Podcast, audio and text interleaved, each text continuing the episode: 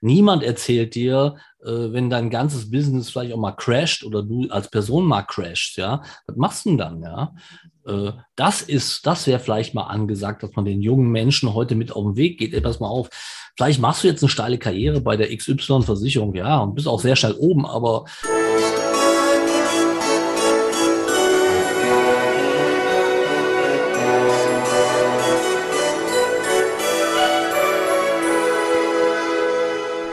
Hallo und herzlich willkommen. Mein Name ist Marco Petersohn und ich begrüße Sie zu einer neuen Folge des Königsmacher Podcast, dem Podcast der Versicherungsbranche mit den Besten von heute für die Besten von morgen.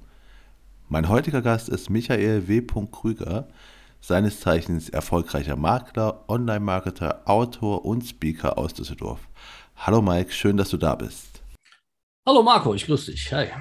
Wie Sie vielleicht gemerkt haben, lief die Vorstellung heute ein bisschen anders als bei den bisherigen Podcasts. Denn ich muss sagen, ich kenne Mike halt schon sehr lange. Wir kennen uns, glaube ich, seit 2013 und äh, haben zusammen die Online-Marketing-Gesellschaft für Versicherungsvermittler gegründet, haben zusammen den OMGV Award ins Leben gerufen und verleihen den an herausragende Makler und Vermittler. Wir haben zusammen verschiedenste Veranstaltungen geplant und durchgeführt. Ich glaube, am bekanntesten dürfte das OMGV Bootcamp sein, was wir seit 2015 bereits veranstalten. Also ich glaube, ich kann mit Fug und Recht behaupten, bei seiner zweiten Karriere im Online-Marketing war ich immer ganz nah dabei. Aber über die wollen wir heute gar nicht reden. Wir wollen uns heute primär auf deine erste Karriere fokussieren und zwar auf deine im Versicherungsbereich. Da bist du ja seit einigen Jahrzehnten schon aktiv und erfolgreich aktiv. Und das wollen wir uns mal alles ein bisschen genauer anschauen. Wir wollen mal schauen, wie bist du eigentlich in die Branche reingekommen? Was waren so deine Erfahrungen, deine Learnings? Und was ist so, wie hast du deinen Erfolgsweg gefunden? Und natürlich wollen wir dann auch darüber sprechen, wie du, wie du einfach Online-Marketing für dich entdeckt hast, als einer der ersten in der Versicherungsbranche meines Wissens nach. Und äh, was du hier für Tipps, Ratschläge geben kannst. All das wollen wir heute besprechen, aber wir beginnen jetzt erstmal mit dir und wie du weißt, läuft das hier ein bisschen anders. Deswegen möchte ich dich bitten, stell dich selbst doch bitte mal vor und zwar mit drei Hashtags und sag, warum du die gewählt hast. Also, ehrgeizig ist einer meiner Hashtags. Ich sage ich sag erstmal die drei Hashtags, ja. Zielstrebig und verbindlich. Das sind äh, drei Charaktere, die mich immer schon ausgezeichnet haben in allen Lebenslagen. Ich habe ja lange auch Sport gemacht, äh, äh, Eishockey gespielt, äh, auch äh, so Art semi-professionell. Und ähm, da kriegt man das sehr früh äh, in die Wiege gelegt, dass man einfach, ähm, ja, um seinen Platz in der Mannschaft äh, kämpfen muss. Äh, man muss zielstrebig auch an den Dingen, an den Fehlern, die man hat oder an den Dingen, die man nicht kann, arbeiten. Und verbindlich bin ich halt, das ist eine Aussage von vielen Kunden, dass sie ähm, eigentlich nie irgendwie jetzt äh, mir um den Hals fallen, weil sie mich total toll und nett finden, ja, und sympathisch. Sie sagen immer, und das ist mir eigentlich wichtiger immer in meinem Leben gewesen, dass ich für meine Partner, ich meine, wir arbeiten, wie du schon gesagt hast, sehr lange schon zusammen, dass ich verbindlich bin, ja, dass ich einfach, wenn ich etwas sage, das auch tue, ja und nicht sage, oh, komm, oh, mach ich mal in einem halben Jahr oder so, fange ich dann mal an, ne? sondern diese drei Hashtags, also zielstrebig, verbindlich und ehrgeizig, skizzieren eigentlich meinen, würde ich mal sagen, gesamten Lebensweg, ja. Ähm, von der Schule an, äh, wo ich jetzt keine Leuchte war, äh, da kommen wir ja später nochmal zu. Ähm, aber das sind äh, für mich die drei wichtigsten Punkte, die mich äh, auszeichnen und äh, die ich auch, wie gesagt, hashtagsmäßig hier dir sagen wollte. Okay. Dann kommen wir zur nächsten Frage und die ist, wenn du ein Emoji wärst, welches wärst du und warum? Ja, okay, also ich habe ich hab die Frage ja schon mal gelesen gehabt und da habe ich mir erstmal die Emojis alle angeguckt. Ähm, also ich bin das mit der schwarzen Sonnenbrille, das Emoji äh, weil es eigentlich ganz gut zu mir passt. Ich war immer Kosmopolit. Ich bin zwar in Deutschland geboren und auch hier zu Hause, klar, äh, aber ich war immer in der Welt unterwegs. Ich habe sehr lange, insgesamt zehn Jahre für die ATP Tennis Herrentour gearbeitet, habe die Welt bereist, quasi umsonst für die und ähm, das hat sich durch mein ganzes Leben durchgezogen. Ist auch heute noch so, ähm, dass ich oft mal im Jahr äh, länger weg bin für Monate, für Wochen, vielleicht auch mal für ein ganzes Jahr, äh, um einfach im Ausland zu sein, äh, um auch, äh, das ist für mich halt wichtig, um auch mal die Vogelperspektive äh, dann auf mein Heimatland zu haben. Äh, das sieht man dann meistens erst in einem anderen Bild, wenn man gar nicht mehr in dem Land ist und ist woanders. Ja, das ist so, aber das passt ganz gut, das Emoji. Ah, okay. Muss ich, muss ich direkt mal nachfragen. Äh, hat das Emoji mit der Sonnenbrille was? Verstehst du für Kosmopolit?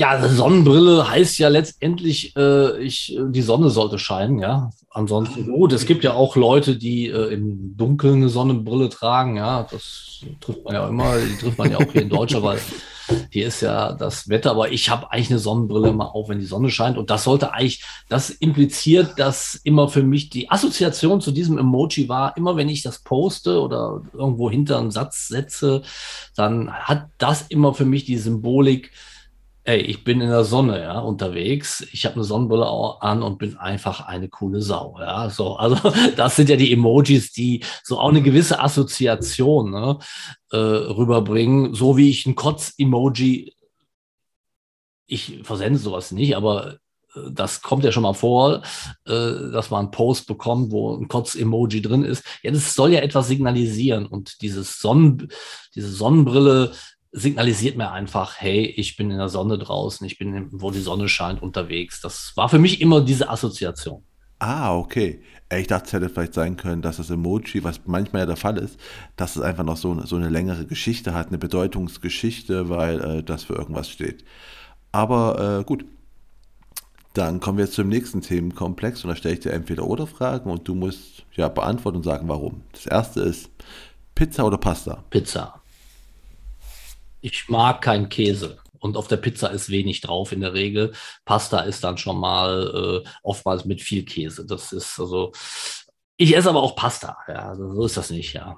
Das ist, äh, ich esse gerne, gerne gern italienisch. Ähm, ähm, aber wenn ich mich entscheiden kann, dann Pizza. Okay. Dann äh, Teppich oder Fliesen? Gute Frage. Also ich sag, ich sag Fliesen. Warum? Äh, weil es hygienischer ist. Gut. Ähm, Film oder Serie? ich bin ein Serienjunkie, deswegen äh, würde ich immer Serie nehmen. Ja, weil ich eben Serienjunkie bin. Ich gucke gerne spannende äh, Thriller-Serien. Äh, und, aber ich gucke auch gerne Filme, das muss ich auch sagen. Ich bin generell jemand, der, äh, ich habe so ein paar Filme, die ich schon 30 Mal gesehen habe die brauche ich einfach mal abends, um abzuschalten. Die laufen dann einfach. Ich könnte da zwar mitspielen schon mittlerweile äh, in irgendeiner Nebenrolle, aber Serie in dem Fall. Ähm, okay, dann muss ich natürlich jetzt fragen, wenn du sagst, du hast so Filme, die du 30 Mal gesehen hast, welche wäre das denn zum Beispiel? Ah, jetzt kommen wir natürlich zu. äh, ja, ich bin ein echter Generé-Fan. Ja, ich bin, äh, ich bin großer Zombie-Fan. Ja, muss ich dazu sagen. Ja, Walking Dead ist eine meiner Lieblingsserien immer schon gewesen. Und der allererste Zombie, ja, äh, von Giorgio Romero 1978, glaube ich, gedreht in dem Kaufhaus. Das ist mit Abstand der spannendste und äh, großartig. Den habe ich mehr als 30 Mal gesehen. Ja, ist jetzt ein blödes Beispiel, aber es gibt auch andere. Ich habe die Tage, äh, ich bin großer Lime Neeson-Fan. Ja, deswegen, äh, ja, ich äh, habe so gewisse, äh, äh, Brad Pitt finde ich gut, ja. Äh, auch nicht alle Filme, aber viele von ihm. Ich habe so meine Lieblingsschauspieler und diese Filme von denen kann ich halt auch zur Berieselung anmachen, ja. Ich gucke gar nicht mehr hin, ich arbeite parallel am Laptop oder so, aber das Ding läuft da einfach, ja. Und ich weiß eigentlich, äh, ohne dass ich das sehe, wo die gerade sind. Und, und dann gucke ich mal eine Viertelstunde und dann gehe ich wieder ans Laptop und lasse das Ding laufen. Ja. Ist für mich irgendwie so eine Art, ähm, wie soll ich sagen, weiß nicht, ist für mich abschalten, ja. Ich tauche dann in eine andere Welt ab. Ja, absolut nachvollziehbar. Äh, jetzt die letzte Frage: Eishockey oder Fußball? Eishockey. Okay. Ja, gut, ich habe vom Eishockey von klein an gespielt. Ich habe auch Fußball gespielt von klein an, aber ich musste mich mit 17 dann, als ich äh, ja, dann in den Seniorenbereich kam, musste, hat mein Vater gesagt, du musst dich entscheiden. Ja, ich kann dir nicht beides ermöglichen. Und dann habe ich mich für Eishockey entschieden. und nicht mehr für Fußball. War im Nachhinein vielleicht blöd, weil im Fußball hätte ich wahrscheinlich deutlich mehr verdienen können. Aber Eishockey.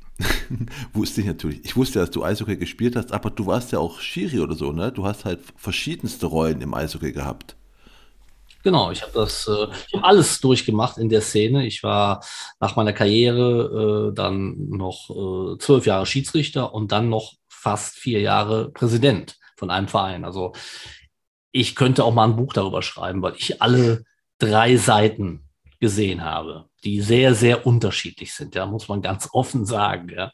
Dass die immer aufeinander prallen, ja, das ist kein Wunder, ja. Das ist einfach, das sind, da kommen unterschiedliche Interessen zum Tragen und wenn die drei aufeinander kommen, dann knallt's, ja. Das ist halt so. Das wird beim Fußball aber nicht anders sein, ne? Nee, das ist beim Fußball auch nicht anders sein. Ja. ähm, wo, wo, wir gerade dabei sind, was du früher mal gemacht hast, was wolltest du früher mal werden? Ich vermute jetzt mal einfach, es war nicht Versicherungsmakler, oder? äh, nein, also ich wollte überhaupt nie in die Versicherungsbranche. Das war, das ist reiner Zufall, dass ich hier gelandet bin. Äh, das ist ja deine Frage. Denk mal, das ist deine Frage, wie ich in die Branche gekommen bin, ja? Äh, nee, nee, erstmal, was du werden wolltest. Was ich werden wollte. Ich wollte, äh, ich habe nur Sport gemacht, ja. Ich war nicht gut in der Schule bis auf die letzten drei Jahre. Da war ich ziemlich gut. Ähm, das hat dann auch gereicht äh, für alle Abschlüsse.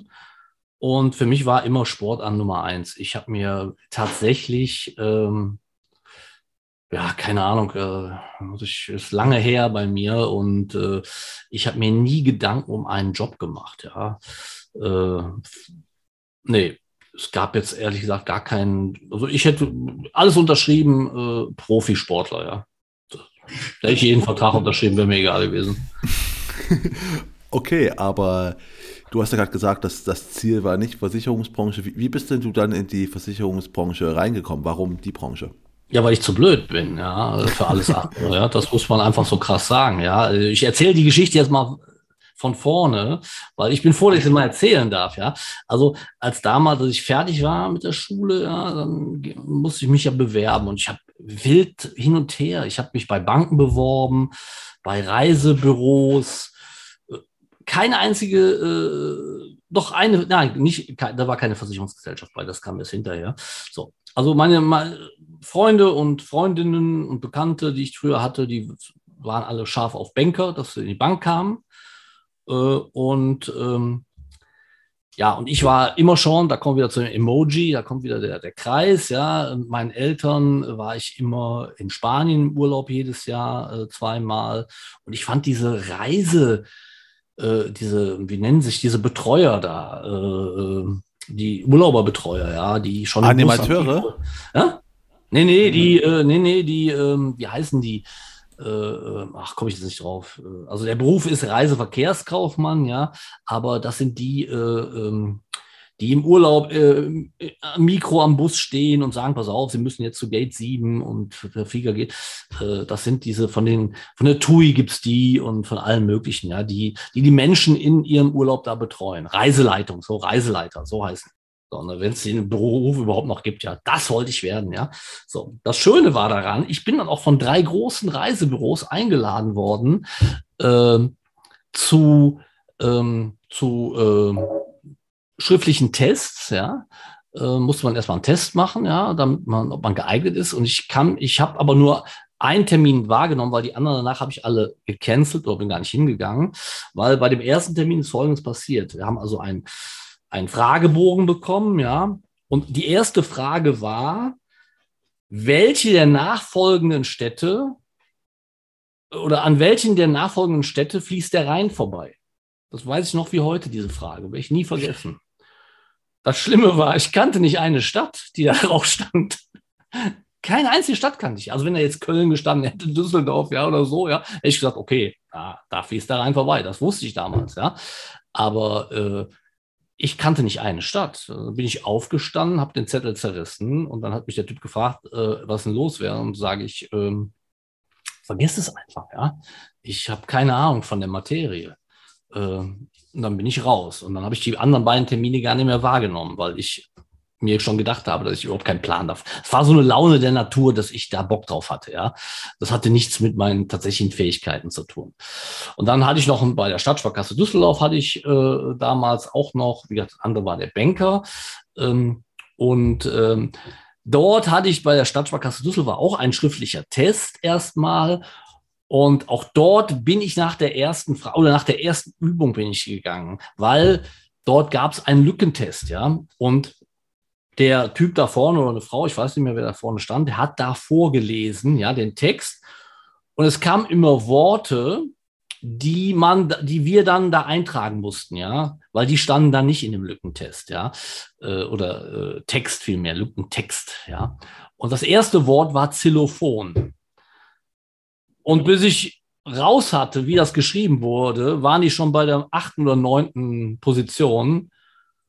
Äh, und dann habe ich auch einen Stift hingelegt und bin gegangen, weil das war nichts, ja. Und wie bin ich jetzt in die Branche gekommen? Ja, reiner Zufall, auch durch den Sport. Ich sage, der Sport hat mir viel gegeben. Ich habe damals in Rating gespielt und im, ähm, im erweiterten Vorstand damals war jemand, der bei der Aachener Münchner in Düsseldorf gearbeitet hat, also Aachener Münchner Versicherung.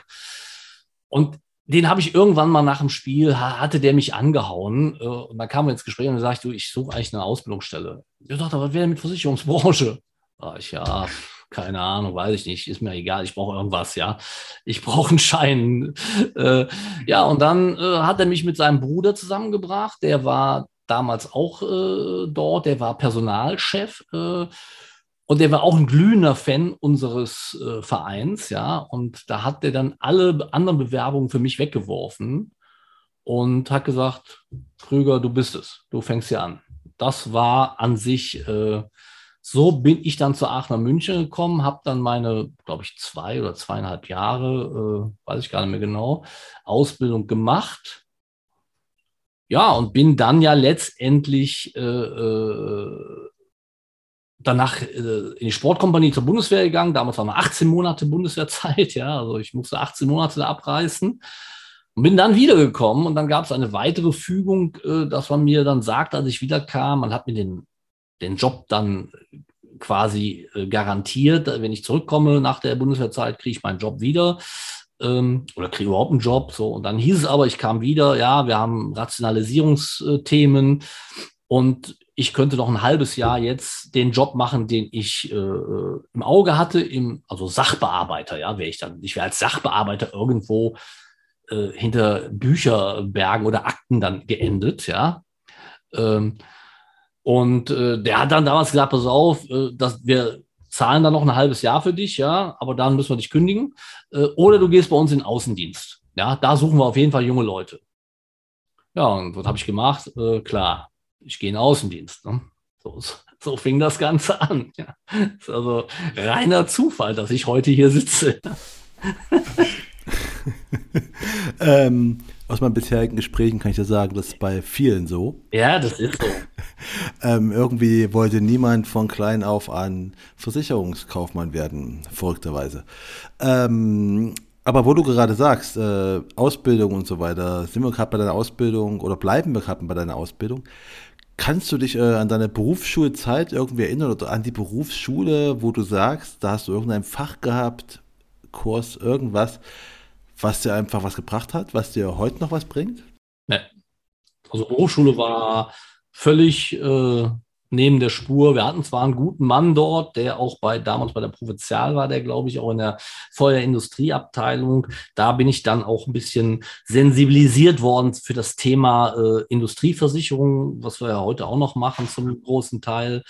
Ähm, aber ähm, dass jetzt da wahnsinnig viel Input kam nach dem Motto, wow, da konnte ich echt was fürs Leben mitnehmen, ist mir jetzt echt spontan nicht bewusst wie generell die Schul, die Schulzeit äh, mir für meinen weiteren Lebensweg mir gar nichts mit auf den Weg gegeben hat. Also ich kann mich überhaupt nie an gar kein Fach erinnern, wo ich sage, äh, Volkswirtschaftslehre. Okay, ich war auf der Handelsschule Volkswirtschaftslehre und da habe ich mich, da habe ich mir aber nur einen Satz immer gemerkt, und zwar das Minimalprinzip aus den geringstmöglichen Mitteln das Größte rausholen.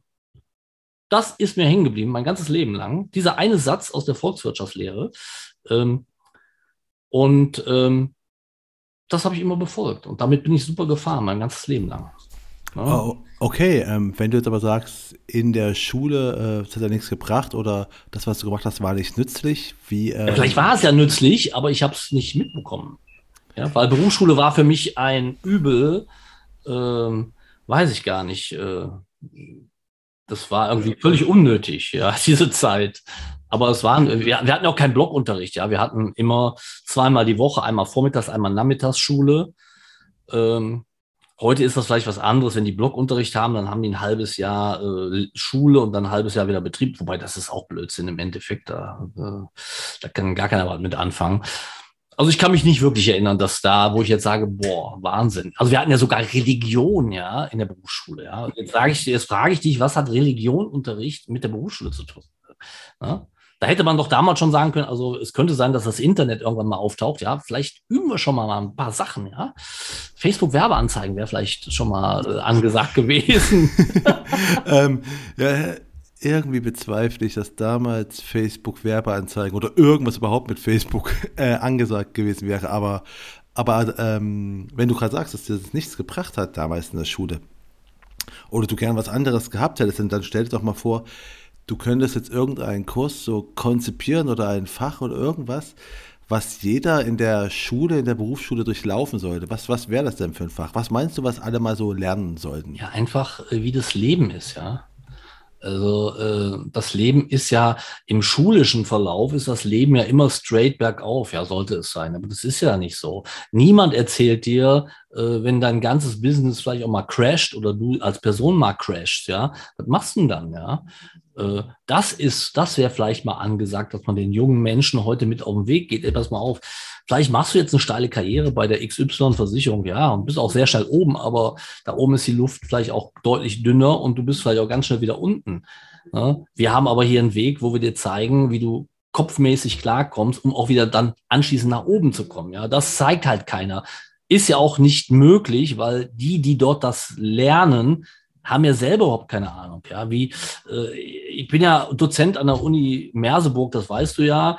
Und der, der, der Dekan, der Bruno Horst, der hat immer gesagt, wir holen dich hier hin, weil du als einziger das, was du, was wir hier lernen, auch erlebst in der Materie selber, ja. Äh, die ganzen Professoren, die lesen nur ab, ja. Da hat gar keine praktische Erfahrung. Ja, so. Und darum geht es halt einfach, dass man den Leuten einfach sagt, pass mal auf, Leute, das ist Praxis, ja. Und das haben wir halt, das ist generell unser, das hat ja nichts mit der Berufsschule zu tun. Ist, generell unser Lernsystem ist deutlich überholungsbedürftig, ja. Ja, das stimmt. Es, es gibt Optimierungsbedarf. Aber ähm, weißt du, genau dieses Leute aus der Praxis äh, da mal reinbringen, die zeigen, wie es geht, genau dafür habe ich dich ja und, und euch alle quasi ja hier in dem Podcast, die einfach mal zeigen, wie man das mit diesem Business so macht, was da eigentlich alles passiert, was für Höhen und Tiefen es denn so gibt.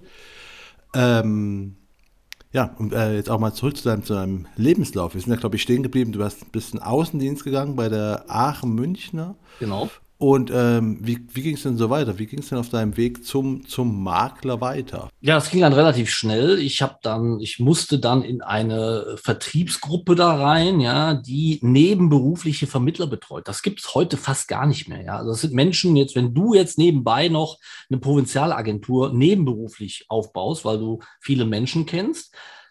So jemanden habe ich damals betreut. Das war natürlich äh, ganz nett, aber hat natürlich überhaupt nichts gebracht. Ähm, und mit dem damaligen Chef da bin ich auch nicht klar gekommen. Dann kam mir wieder ein Zufall, wie eigentlich mein ganzes Leben sind, weiß ich nicht, entweder erarbeitet man sich die Zufälle oder ich habe auch Glück gehabt, ja. Ohne Glück geht es ja sowieso im Leben nicht. Wenn man nur Pech hat, dann wird das nichts. Äh, dann habe ich auch wieder über den Sport jemanden kennengelernt. Die Firma gibt es heute noch, äh, den Udo Bödecker äh, von Sekurat hier in Ratingen. Und äh, der hat dann gesagt, Mensch, du, ich habe gehört, du bist Versicherungskaufmann, bist jetzt auch im Außendienst, wir suchen junge Leute. Was hältst du davon, kommst du Makler? Ich wusste nicht mal, was Makler ist damals, ja. Ähm, das ist auch, äh, war auch klassisch äh, echt der Start für diese Firma. Ja, die haben am 1.1.85 sind die aus einer ARAG-Geschäftsstelle haben die umfirmiert in einen Makler. Ja, das haben die mit der ARAG so geklärt und konnten von da an äh, als Makler auftreten. Und am 1.1.85 bin ich, habe ich da angefangen bei denen mit meinem oder mit vielen, die, mit denen ich heute noch äh, gut befreundet bin oder die mit mir einen großen Teil meines Businesslebens verbracht haben, die waren alle da oder sind da hingekommen. Ja, und da habe ich dann ähm, bis, äh, ja, bis Anfang 88 habe ich da meine Sporen verdient, habe mal meinen ersten Bestand aufgebaut, also ganz von null, ja, das muss man, also man hat schon mal eine Adresse bekommen, ja, also ein Lied heutzutage, ja. Äh, damals gab es das noch in physischer Form, um Blatt Papier stand eine Adresse und eine Telefonnummer. Da hat man ihn angerufen, hat einen Termin gemacht, ja aber das war höchst selten. Also habe ich damals, ich habe mit freier Werbung angefangen. Das nennt man heute Kaltakquise. Ich bin in Düsseldorf mit einem Kollegen in die Hochhäuser und wir haben dort unsere Geschäfte gemacht. Und so habe ich mir, das hat richtig Spaß gemacht. Das würde ich auch heute noch machen, weil da habe ich Bock drauf, ja, weil es einfach Laune macht, ja. Einfach zu klingeln, hallo und sagen, hallo, hier bin ich und ein Sprüchlein auch sagen, ja, reden wir drüber oder reden wir nicht drüber, ja. Äh, das äh, macht ja heutzutage gar keiner mehr, äh, weil das ist ja irgendwie kein wirkliches Thema. Aber das habe ich damals gemacht und bin dann aber 88, weil ich mich ein bisschen vergaloppiert habe. Ich habe damals äh, dummerweise mein Geld in ein paar dumme Aktionen gesetzt und habe eigentlich mein ganzes Geld verloren. Und dann ging es mir echt finanziell nicht wirklich gut. Äh, und musste dann in das Angestelltenverhältnis wechseln äh, zur Agrippina. Auch dort kam mir wieder der Sport zur Hilfe. Ne, der damalige oder spätere Landesdirektor, der Herbert Strotebeck, der hat mich damals äh, angehauen, ob ich nicht zur Agrippina kommen wollte, in die Führungsetage. Ähm, ich hatte von Führung überhaupt keine Ahnung. Ja, also das war einfach so, mach mal Krüger, ey, komm mal, du bist, glaube ich, ganz gut, komm mal und mach, ja. Äh, den Rest, der Rest wird sich finden.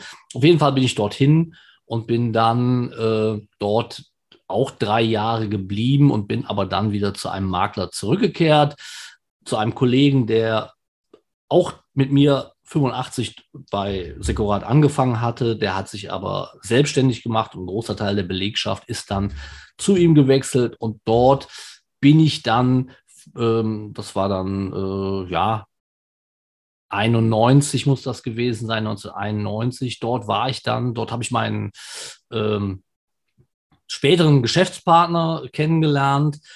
Und dort waren wir bis 99. Dann haben wir uns abgenabelt, wir zwei, und haben dann eigentlich die Firma gegründet, die heute noch existiert, wie sie existiert.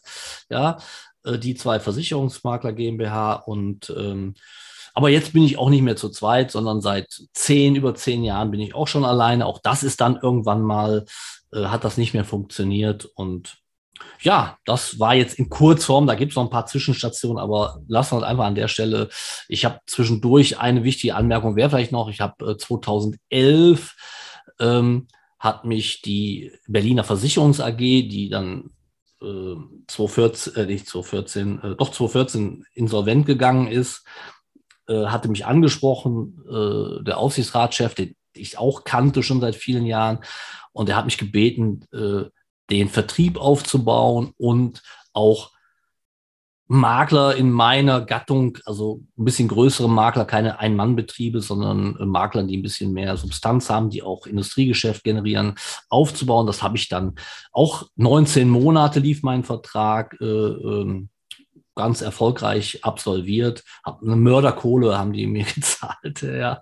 Äh, äh, und äh, ja, das habe ich auch nochmal zwischendurch gemacht, konnte aber weiter geschäftsführender Gesellschafter meiner Firma bleiben. Das war alles vertraglich so fixiert, dass ich gesagt habe, okay, ich mache das für euch. Ich komme auch zwei Tage nach Berlin. Die saßen in Berlin.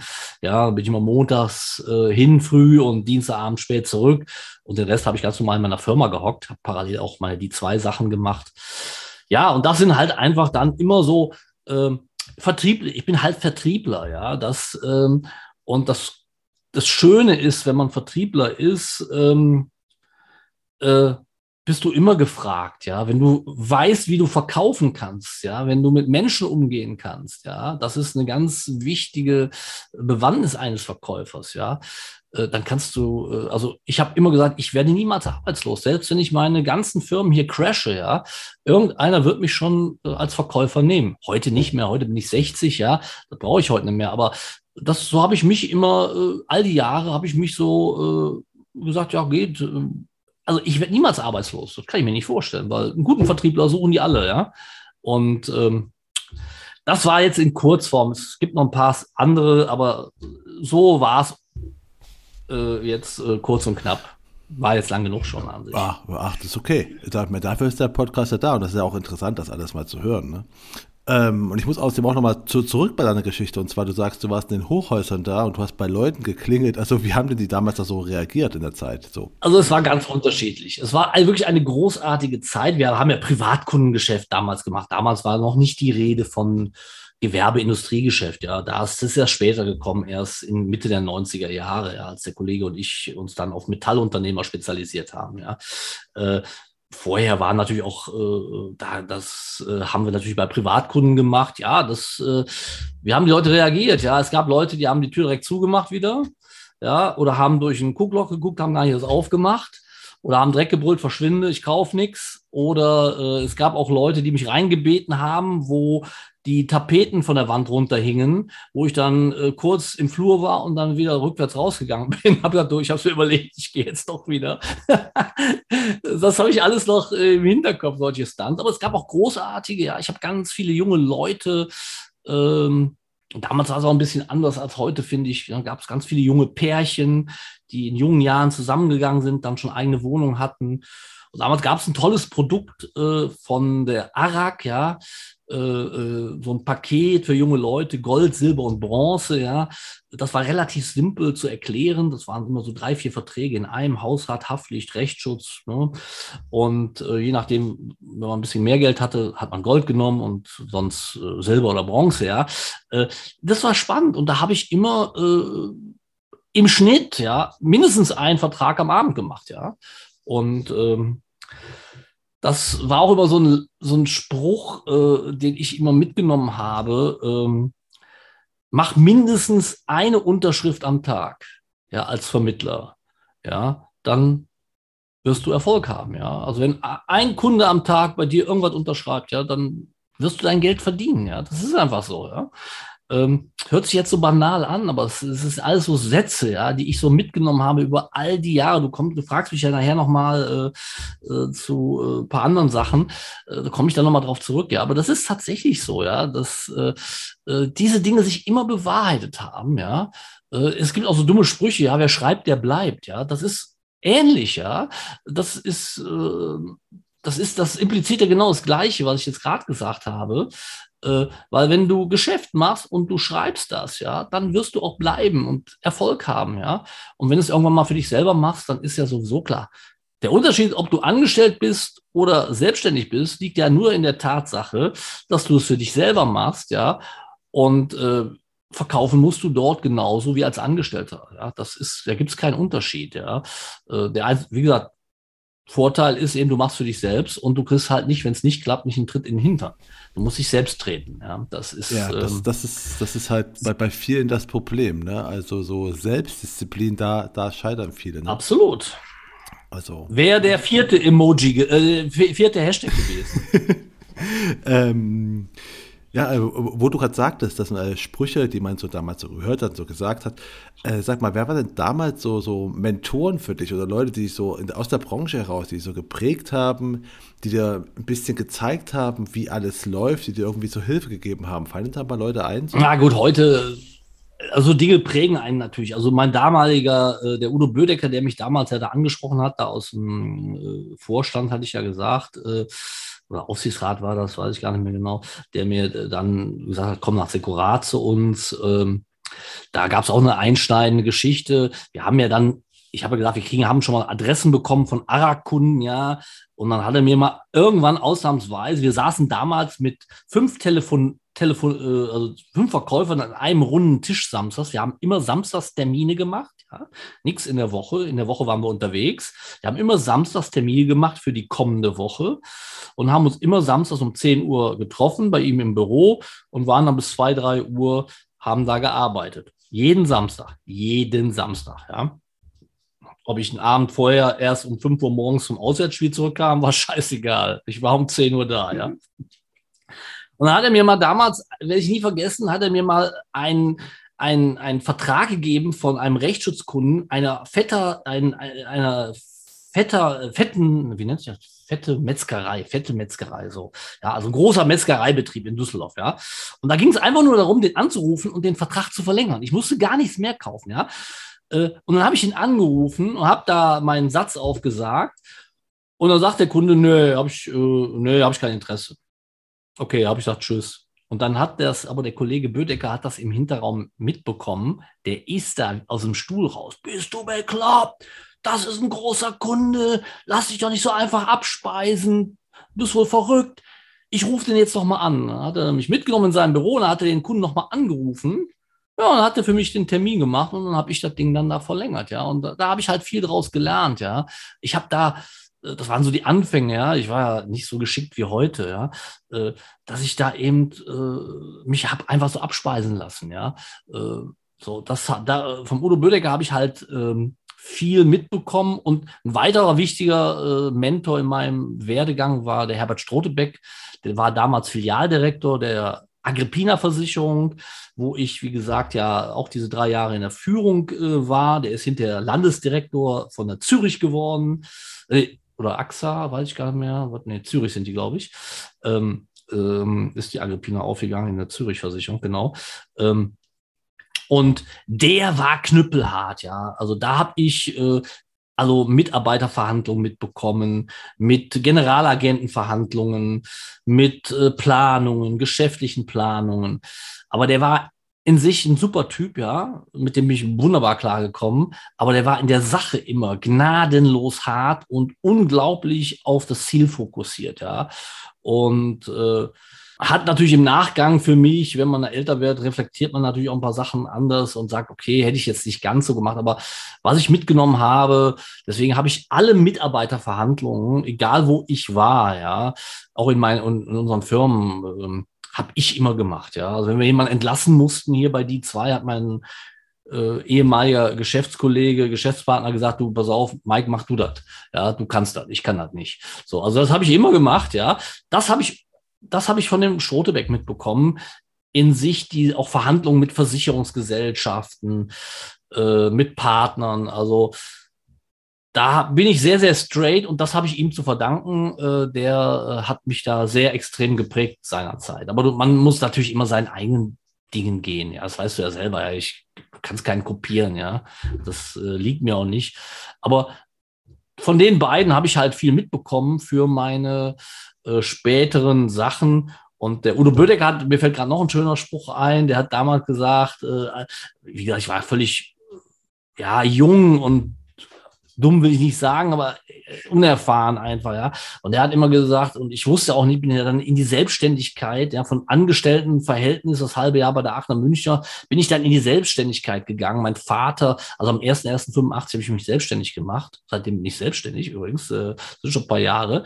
Und äh, mein Vater hat einen Anfall bekommen, ja. Mein Vater war sein Leben lang Angestellter, ja. Der hat gesagt, du bist so verrückt kein sicheres Einkommen, du musst Leute bequatschen, damit du dein Einkommen, ja, sag ich, mache ich halt einfach, ich probiere das einfach so. Und äh, das, äh, so diese Entscheidung auch schon in jungen Jahren zu treffen, einfach, da war ich, glaube ich, weiß ich gar nicht, 23 oder so. Ja, ähm, 85, ne, 24 war ich. So, und äh, das hat natürlich dazu geführt, dass ich so bin, wie ich heute bin. Ja, ich bin Art, so, ein, so eine Art Selfmade-Mann. Ja, also das hat sich einfach so ergeben. Ähm, kannst du dich denn noch an deinen ersten Kunden erinnern? Ja. Äh, was war das? Wie? Ja, das war eben da, als ich diese Nebenberufler betreut habe. Und dann habe ich einen Kundentermin gemacht für einen Nebenberufler, der konnte das nicht, eine Gebäudeversicherung ja, zu verlängern, nur zu verlängern. Ich, so, und ich saß damals in Mülheim an der Ruhr um 20 Uhr war der äh, Termin und ich saß da wirklich schon um Viertel nach sieben im Auto, nass geschwitzt, ja.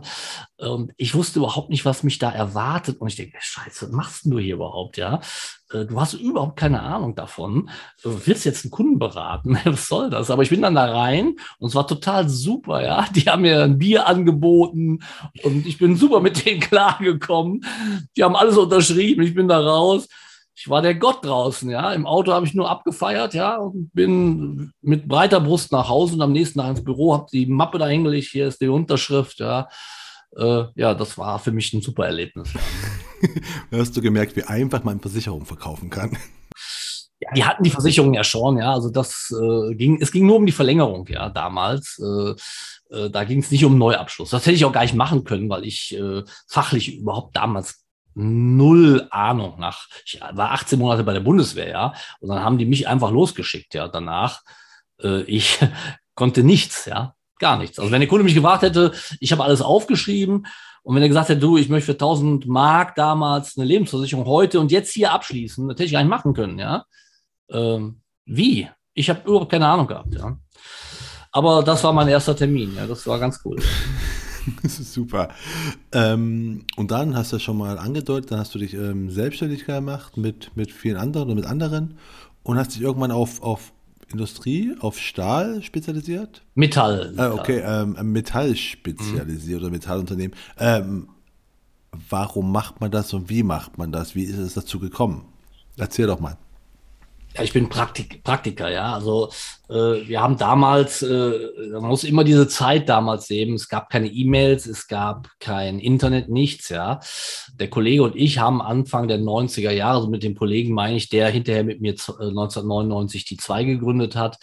Wir haben damals ein Büro uns geteilt bei äh, dem Kollegen Lurz, äh, Versicherungsmakler und ähm, ja, wir waren immer Gewerbeleute, ja. Also ich habe immer gesagt, da kann ich viel mehr Geld verdienen als bei den ganzen Privatkunden. Das bringt mir nichts, ja. Äh, ich will in die Gewerbebranche. So, und wir beide haben dann immer bei Schober, ja, das ist ein Adressenverlag gewesen. Ich weiß gar nicht, ob es den heute noch gibt. Ähm, Dort konnte man Adressen kaufen, ja, mit Geschäftsführernamen und die Adresse von der Firma. Und dann haben wir die damals per Post angeschrieben und haben die dann hinterher antelefoniert. Das hat aber irgendwie nichts gebracht, äh, so wirklich. Ähm, und dann haben wir lange überlegt, äh, wo sind denn diese Metallunternehmer, die Inhaber, denn wo können wir die treffen? Ja, und dann sind wir irgendwann mal Mitte der 90er Jahre auf das Thema Messen gekommen. Und du weißt ja, du kommst ja jetzt auch hier was in der Region lange zu Hause. Äh, wir haben hier große Metallunternehmen messen. Wir haben äh, die Eisenwarenmesse, die heißt heute, glaube ich, anders, in Köln. Wir haben die Metaf in Düsseldorf. Wir haben die Drupa in Düsseldorf. Wir haben Tube Wire in Düsseldorf. Also das sind immer Messen, wo die alle dann natürlich da sind, die Geschäftsführer. Und da sind dann der Kollege und ich dann immer von Stand zu Stand, haben da unseren Spruch aufgesagt, haben entweder mit dem Inhaber kurz gesprochen oder haben uns kurz auf einen Kaffee getrunken, äh, getroffen und ähm, haben dann einen Kaffee mit ihm dann getrunken, gequatscht. So haben wir damals unseren, auch heute sind noch Kunden davon da natürlich, ja, große Kunden, Metallunternehmer, die habe ich damals auf der Messe kennengelernt. Ja, wenn ich bei denen bin zum Jahresgespräch, wir lachen uns immer tot noch über damals, über die Zeit. Und sagen mal, Krüger, weißt du noch, als wir uns kennengelernt haben, ja, ja, das ist äh, lange her und äh, und warum haben wir uns für Metaller äh, entschieden? Ja, also als Zielgruppe, das ist ein statistisch gutes Konto für uns immer gewesen, hohe Prämien und wenig Schäden. Ja, das war für uns so unsere Maxime, äh, dass wir gesagt haben, okay, die Prämien sind immer sehr, sehr hoch, ja, je nachdem, was er macht. Also Metaller sind ja auch oftmals Gießereien und Gießereien kosten immer richtig Geld, ja, ähm, wenn man die versichern will. Und das heißt, äh, aber es passiert halt fast überhaupt nichts, ja. Die haben mehr Kfz-Schäden, als dass die mal einen Feuerschaden haben. Aber die Prämien sind halt hoch. Ähm, und das war für uns immer ein wichtiges Merkmal. Und so sind wir damals in diese Zielgruppe reingekommen. Und ja, da bin ich auch heute noch zu Hause. Ja, ich bin bei etlichen Verbänden äh, dabei und ähm, habe auch Musterbedingungen geschrieben für einen Verband mal vor etlichen Jahren ja, das ist äh, eine gute Zielgruppe gewesen oder ist sie immer noch. Ja, das ist sie ja definitiv. Du hast mir das ja schon, schon häufiger erzählt und ich frage mich immer wieder, sag mal, seid ihr denn die Einzigen, die auf die Idee gekommen sind, sich äh, auf, auf darauf zu spezialisieren, weil das ist so, so naheliegend und so einfach? Also wir haben, wir haben also jetzt nie gehört, dass jetzt noch auf der Messe ein anderer Vermittler rumrennt. Ja, also da hat nie einer gesagt nach dem Motto, ey, sind jetzt schon der fünfte, der heute hier vorbeikommt, was ist denn los mit euch? Habt ihr nichts Besseres zu tun? Äh, nein, wir waren da immer und tatsächlich war es wirklich so wie eine große Familie. Äh, die Eisenwarenmesse war ja jedes Jahr diese fünf Tage in Köln und äh, da war es wirklich so, auch mit Kunden, die nicht unsere Kunden wurden oder ja, Firmen mit, äh, aber wenn der Geschäftsführer, wenn irgendwo in den Hallen getroffen haben, beim Essen getroffen haben oder von weitem auf dem Stand, ja, hat schon der Prokurist oder der, der Chef selber schon gerufen, hallo Herr Krüger, grüß Sie, wie geht's denn so? Ja, also das war, auch wenn die dann sagen, wir können nicht Kunde bei Ihnen werden, weil mein Bruder macht auch Versicherungen, das geht nicht, da gibt's Familientheater, ja. Gab immer, ja, oder ich bin mein Kegelbruder Theo oder was weiß ich, ja. Ähm, aber es war trotzdem immer sehr freundschaftlich, ähm, weil wir es natürlich auch vernünftig gemacht haben. Wir haben da auch äh, nicht rumkrakeelt oder irgendwelche Leute da angemacht, sondern wir haben da wirklich einen sehr klaren Plan bei unserer Ansprache verfolgt. Und das hat nur dazu geführt, dass sie sich geöffnet haben. Ja. Auch wenn sie gesagt haben, du ist nett, äh, kommen sie nächstes Jahr wieder, aktuell geht das nicht. Und äh, auch das hatten wir dann im nächsten Jahr, hat, dann war plötzlich der Junior dabei und der hat dann gesagt, Mensch, ja, äh, wir machen gerade vom Senior auf den Junior, geht die Firma über, jetzt können wir reden und dann ist der unser Kunde geworden. Ja. Eine große Firma, Dr. Schulze in Siegen, die ist heute noch bei uns, der damalige Juniorchef, der ist heute so alt wie ich, ja. Ähm, Ne, da kommt bald schon wieder der nächste Junior dann äh, in die Firma. Ja? Also, was ich damit sagen will, ist einfach, äh, das hört sich einfach an. Natürlich steckt da Arbeit hinter, wie immer. Ja, man braucht einen Plan. Man geht nicht auf die Messe und geht auf irgendeinen Stand und äh, labert die Leute da an. Ja, man hat einen Plan. Ja, und ähm, den hatten wir.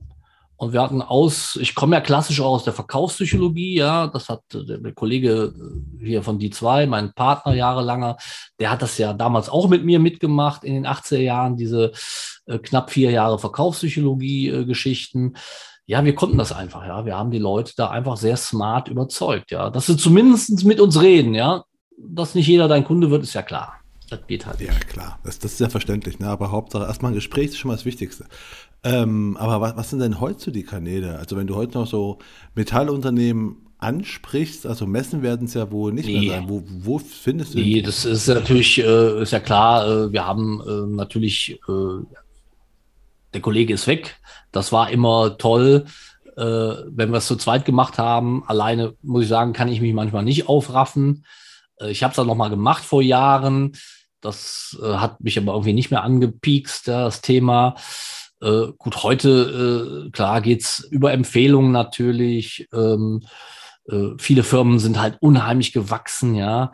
Äh, da haben wir jedes Jahr äh, bombastische Mehreinnahmen gehabt an Provisionen. Also ähm, da, da brauchten wir das auch nicht, ja. Ähm, heute versuche ich natürlich äh, über meine Online-Wege, und das klappt eigentlich mittlerweile auch ganz gut, auch in diesem Bereich, in dieser Branche Fuß zu fassen.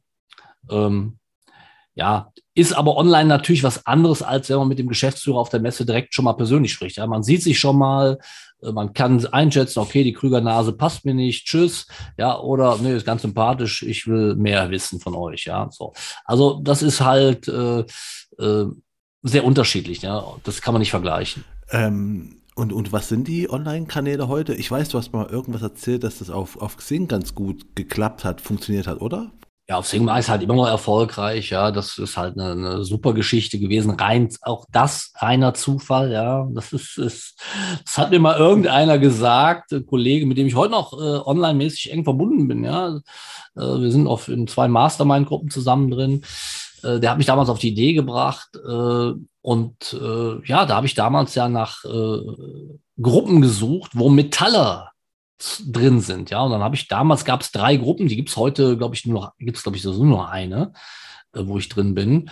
Ähm, und ähm, dort habe ich damals ja den äh, Admin angeschrieben und habe gedacht, du, pass auf, ich bin im Metallbereich zu Hause, ich kann viel hier intern schreiben zu Klauseln, zu Schäden, Hilfestellung leisten. Und da hat er mir dann zurückgeschrieben, pass auf, ich lasse dich in die, ist eine, war eine geschlossene Gruppe, ja, keine öffentliche.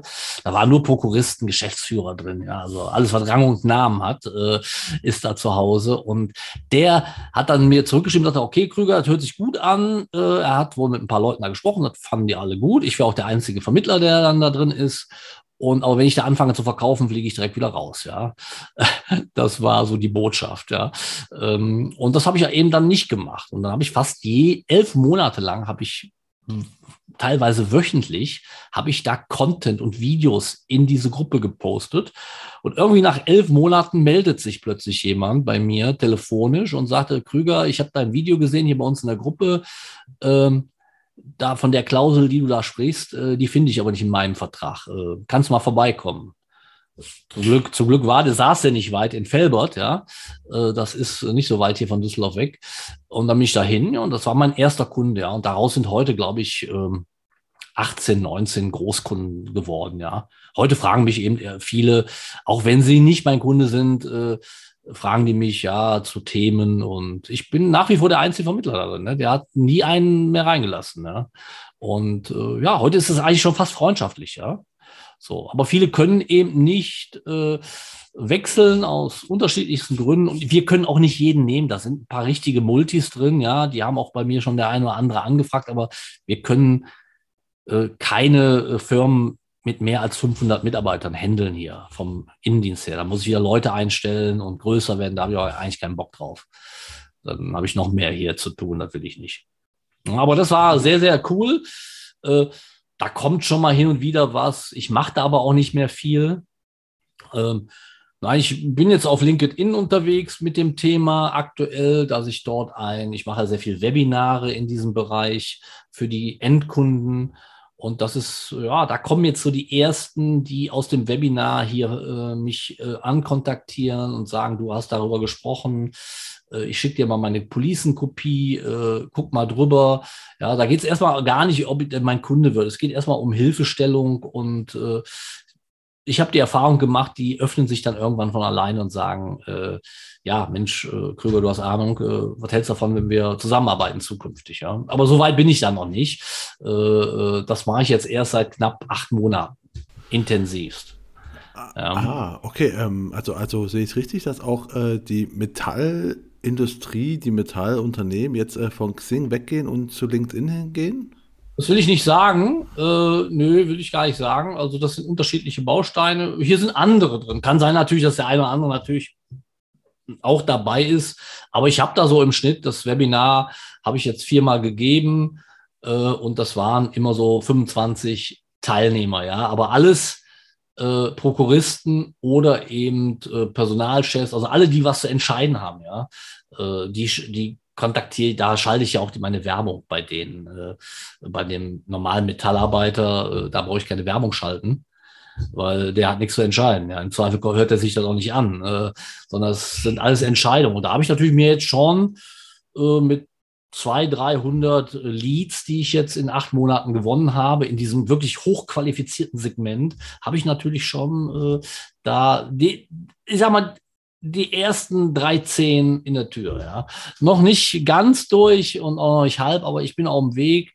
Ich verfeinere das Webinar immer weiter. Das ist auch sehr kurz gehalten. Das geht nur 23 Minuten, weil ich weiß, die haben alle keine Zeit und keinen Bock, ja. Also muss es kurz sein. Kurz und knapp und ähm, so. Und da feile ich aber nach wie vor dran, äh, dass da mehr kommen. Äh, ja, und dann wird auch irgendwann der erste Kunde daraus resultieren. Das ist eine Frage der Zeit, ja. Ähm, und das mache ich jetzt einfach. Ja, aber das, das zeigt ja, ne, man, kann, man kann halt auch äh, sowas wie Industrieunternehmer äh, via Social Media erreichen. Es dauert halt nur, ne? man braucht halt noch mehr Ausdauer, wenn ich richtig sehe. Ja, die, also ich sag mal so, äh, die, die, die Metallunternehmer sind natürlich auch alle bei Facebook privat, aber sie outen sich da nicht als Geschäfts einer, eines Metallunternehmens oder einer GmbH, die sind da einfach privat. So. Äh, die sind, wenn, sind sie auf Sing, oder auf LinkedIn.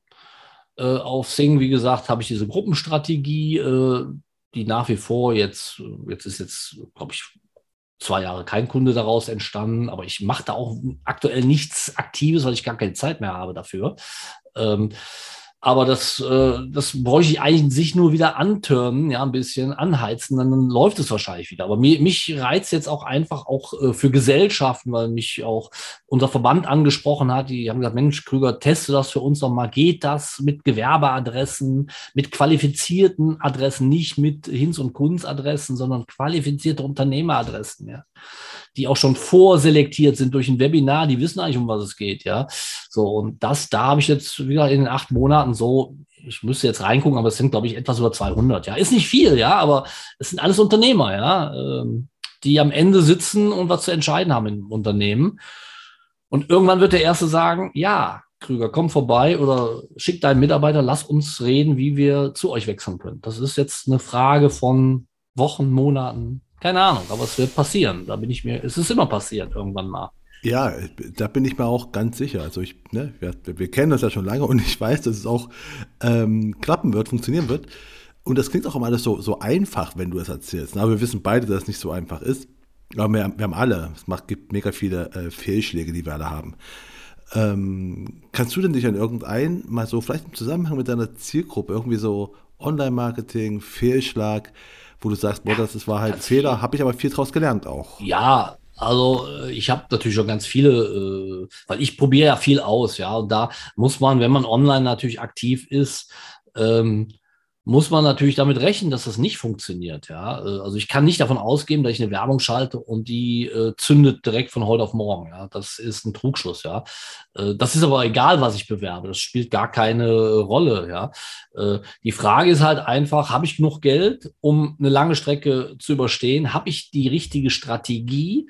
Nach wie vor, ich habe das heute noch einem Kunden von mir erzählt, äh, ist ein Webinar äh, der Lead-Booster überhaupt Nummer eins. Ja. Nirgendwo kriegst du mehr Leads als bei einem Webinar in deiner Zielgruppe. Wenn du natürlich die richtige Zielgruppe ausgewählt hast, wenn da natürlich Hinz und Kunst bei ist, die melden sich an, damit kannst du nichts anfangen. Also ich selektiere immer sehr scharf und da ich sehr scharf selektiere, passiert da auch am Anfang nicht so viel. Ja, die springen nicht auch bei der ersten Werbeanzeige und sagen, oh Mensch, auf das Webinar von Krüger habe ich gewartet, super, ich melde mich an. Nein, die müssen mich im Zweifel zehnmal sehen. Ja, immer wieder mit anderen Videos, mit anderen Bildern, mit anderen Botschaften, mit anderen äh, Ansprachen. Ja, das steckt halt wahnsinnig viel Arbeit dahinter.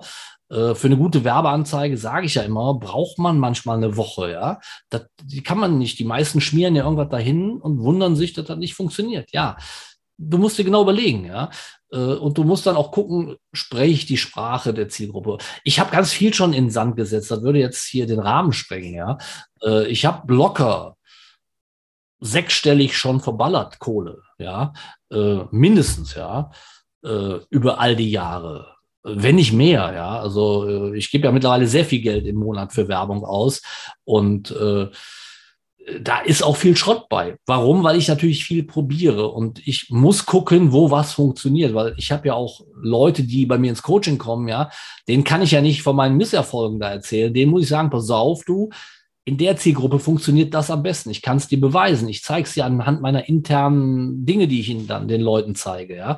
Ähm, also probiere ich natürlich rum. Und manchmal probiere ich eben jetzt auch wie hier acht Monate schon und habe noch keinen Kunden gewonnen. Ja, ich habe 200 und Leads. Dafür kann ich mir im Zweifel aber jetzt nichts kaufen. Die durchlaufen jetzt meinen E-Mail-Marketing-Funnel in den nächsten Monaten. Und irgendwann mache ich auch nur für die Leads nochmal was Spezielles, äh, eine Veranstaltung. Und dann müssen wir gucken, ja, ob das klappt. Aber es kann auch sein, dass wir in einem Jahr hier sitzen und ich sage, ja, ich habe da jetzt äh, 50.000 ausgegeben, ist nichts bei rumgekommen. Ja, dann ist es halt so, kann ich auch nicht ändern. Ja, es, ist, es gibt halt keine Garantie dafür. Ähm, äh, das ist, das ist immer wieder nachjustieren und äh, die Themen ändern sich auch. Ja, ich habe zum Beispiel, ich habe mal mit dem Thema Cyber habe ich gedacht, könnte ich die Metallunternehmer beglücken, ja, auch auch in dieser Zing-Gruppe, ja. Das hat kein Schwein interessiert, ja. Cyber ist für die Versicherer das allergrößte Thema und oh, wir sind so toll und Mensch, wir machen das, alle müssen Cyber noch abschließen. Ist doch so mega gefährlich. Ich sage dir ganz ehrlich, die Mentaller, die interessieren sich einen Scheißdreck dafür. Die sagen, ja, haben wir Pech gehabt, ja äh, im Zweifel. Aber das Geld, was ich dann bezahle, habe ich dann in der Zwischenzeit an Prämie bezahlt, an den Versicherer. So ist es ja manchmal auch, ja. Es ist an sich nur ein Tauschgeschäft. Das ist wie mit Glasversicherung, ja. Da machst du als Kunde auch, du zahlst zehn Jahre Prämie und dann hast du einen Glasschaden. Schaden, dann hast du die Prämie wieder raus. Okay, super. Ja, das ist, und so ist es, so, so sehen die das. Das sind vernünftige Leute, die führen Unternehmen, haben selber 100, 200 Mitarbeiter. Äh, das ist, da habe ich, glaube ich, fünf Mille in Werbung ausgegeben im letzten Jahr. Ähm, da ist nicht ein einziger Lied bei rumgekommen, ja. Ich habe auch kein Webinar gemacht. Ich habe einfach die in meinen äh, Perspektiv-Funnel geschickt, äh, dass sie sich ein E-Book darunter laden sollten die sind gar nicht erst bis zu der Eintragung gekommen. Ich kann ja dann sehen, bis wann die klicken, ja, in dem Funnel. Die haben sich, da waren, glaube ich, 400, 500 Klicks, ja, waren Leute in dem Funnel drin, ja, aber niemand hat sich das Buch äh, gegen E-Mail-Adresse runtergeladen. Niemand hat sich auf die zweite Seite eingeloggt. dass er auch weitergeklickt hat. Der hat die erste Seite gelesen und gesagt, nee, brauche ich nicht. Tschüss. So. Also, das waren mal eben fünf Mille, die ich äh, locker verbraten habe. Ja? So, aber das, dann weiß ich halt anhand meiner Tools, die ich ja, du weißt ja, ich habe viele Tools, die ich nutze äh, für die ganzen Themen, da sehe ich halt die Ergebnisse und daraus muss ich halt meine Rückschlüsse ziehen das ist wie wenn du eine Facebook-Werbung machst. Du, die meisten, die ja zu mir kommen, die wissen ja vom Berichtswesen von Facebook, wissen die ja gar nichts. Ja, also die gucken ja nie rein. Ich weiß gar nicht, auf welche Entscheidungen äh, dann, äh, also auf welche Dinge dann ihre Entscheidungen basieren, wie sie weitermachen. Ja, also ich muss das sehen. Wer klickt da? Welche Altersgruppe klickt da? Mann oder Frau? ja, äh, das muss doch, ist doch wichtig für mich, ja. Äh, Sind nur, zum Beispiel war, ich habe für einen Kunden Werbung geschaltet, der macht Presseversorgung Spannendes Thema, ja. Ist auf LinkedIn mega erfolgreich mittlerweile. Äh, du kennst ihn ja, Frank Sander hatten wir ja bei der Award-Geschichte mit dabei. Und äh, ja, das ist genau das gleiche Thema. Ne? Da äh, ist es ganz, ganz schwierig, mit den Medienleuten ins Gespräch zu kommen. Ja? Und deswegen hat er auch ein Webinar jetzt gemacht. Das läuft eigentlich für ihn ganz gut mittlerweile. Ja. So. Also spannende Thematik, aber auch hier wird Geld verbraten. Wir haben auf Facebook dann mal eine Werbung geschaltet, ja, und dann habe ich ihm ja erklärt im Rahmen unseres Coachings, ja, guck mal in die Berichte ab und zu. Ich gucke auch rein, aber du musst eigentlich mehr reingucken, ja, damit du das auch lernst für die Zukunft, ja. Und dann rief er mich nach einer Woche an, sagte immer, hier klicken nur über 60-Jährige. Ja, sage ich, ist für eine Altersvorsorge jetzt nicht so prickelnd. ja, aber das sieht man halt einfach an den Berichten. Aber es gibt Kollegen, die sagen, lass uns einfach weiterlaufen wochenlang und sagen, ja, bringt doch eh nichts. Ja. Und so. Das ist, aber jetzt sind wir ein bisschen vom Thema weggekommen. Das, das würde ich gar nicht so sagen. Es, es ging ja um, um Misserfolge oder um, um Fails und ähm, das, da waren ja einige dabei, auf jeden Fall.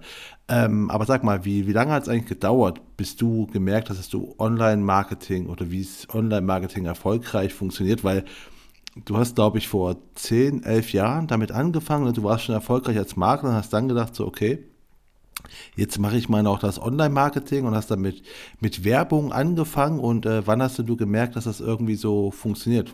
Das ist nicht ganz richtig. Also ich habe 2010 mit, bin ich eingestiegen in den Online-Markt und mit Werbung, also ich habe bis 2013 alle voll gespammt, ja, äh, weil ich so ein cooles Tool hatte, ja, den Statusmelder damals von Norbert Kläuber, den gibt es heute nicht mehr. Das ist so was wie äh, äh, Buffer oder Hootsuite und so ein Ding, ja. Da habe ich jeden Tag äh, acht äh, Infos nach Facebook geschickt. Acht Stück. Knüppelhart und nur Werbung, bom, bom, bom, bom. Und dann haben sich ja hinterher meine Freunde alle abgemeldet, haben gesagt, du Mike, wir kommen gern wieder, aber hör mit dieser Scheiße auf. Uns interessiert das Thema überhaupt gar nicht, ja. Äh, das habe ich dann erst so und dann bin ich dann, habe ich dann überlegt, habe ich das alles eingestellt Ende 2013 durch einen reinen Zufall auch wieder, ja, habe ich dann ein großer Verband, Maklerverband an kontaktiert und hat gesagt, du, du bist so wahnsinnig erfolgreich auf Facebook, will ich nie vergessen. Ich habe da überhaupt nichts gerissen, nichts. Ich habe nur gespammt, ohne Ende. Die haben mich nur gesehen, ja, was ich da mache wahrscheinlich. Kannst du nicht mal hier äh, unseren Vermittler bei der nächsten Tagung erzählen, äh, wie Facebook-Werbung geht für Vermittler? Und dann habe ich gefragt, ja, wann ist denn die Tagung? Ja, in acht Monaten oder neun Monaten okay, habe ich gesagt, gut, das, äh, ich bin dabei. Wenn, das, wenn er gesagt hätte in vier Wochen, hätte ich gesagt, ich habe nichts, tut mir leid. Ich weiß nicht, wie er darauf kommt, dass ich erfolgreich bin. Ich kann nichts, ja.